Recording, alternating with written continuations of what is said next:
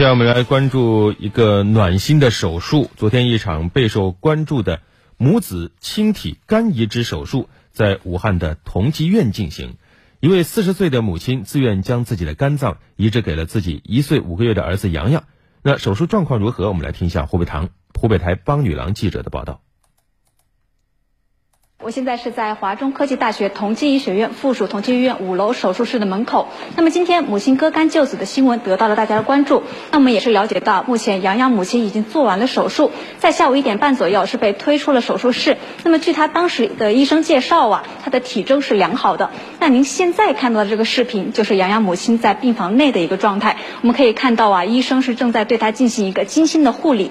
那么了解完杨洋母亲的状态之后，小洋洋目前如何呢？我们今天。也是请到了这次小洋洋和他母亲的主治医生朱天奇医生。哎，朱医生您好。嗯，你好。好。嗯，我相信大家跟我一样啊，都特别关注小洋洋现在的一个手术情况，能不能给咱们简单介绍一下呢？好，这我们小洋洋的手术现在呃肝移植工手术已经基本完成，现在我们正在进行就是一个官府的最后一个收尾的工作了。嗯，今天手术确实遇到了一些麻烦，嗯，比如说就是嗯，因为小洋洋才一岁。一岁，嗯，但是他已经经过两次大手术，在第一次手术的过程当中，我们是用了一段小肠来替代他的一个呃没有发育的胆管，然后在这次手术当中，我们就发现，经过这次手术之后，呃，小羊的腹腔里面粘了粘连的非常厉害，他的胆管、他的肠管还有他的肝门部、肝脏都粘在一起，所以我们分离粘连的时候，嗯，工作其实非常非常呃辛艰辛，持续了大概两三个小时。然后后期的我们在上肝的过程当中，就是各个管道的呃吻合，因为非常细，所以也是一个非常艰辛的工作。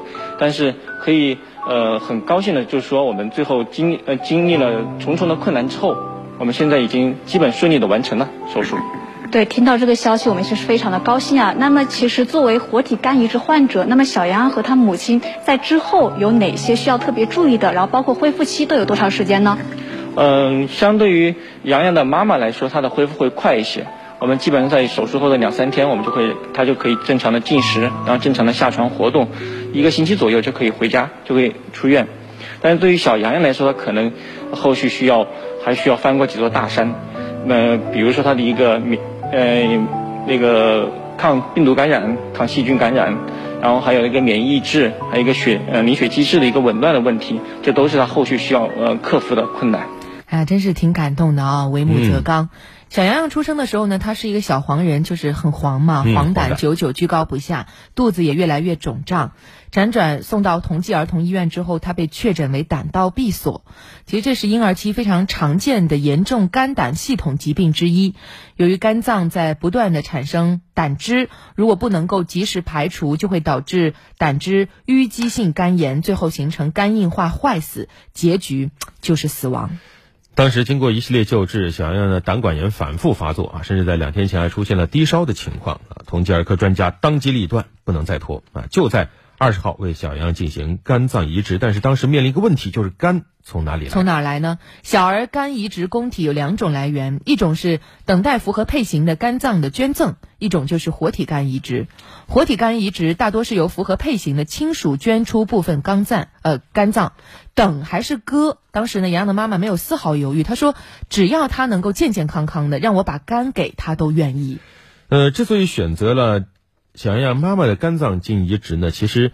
通过我们对医生的采访，发现也是有综合考虑的。同济儿童医院小儿外科副主任医师杨继新杨教授表示，母亲捐肝有三个优势。首先，从伦理角度来说，母亲是患儿第一亲属，关系最近啊。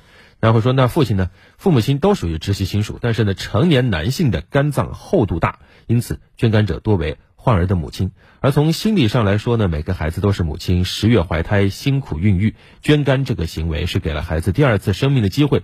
母亲想救助孩子的心，往往会更坚定一些。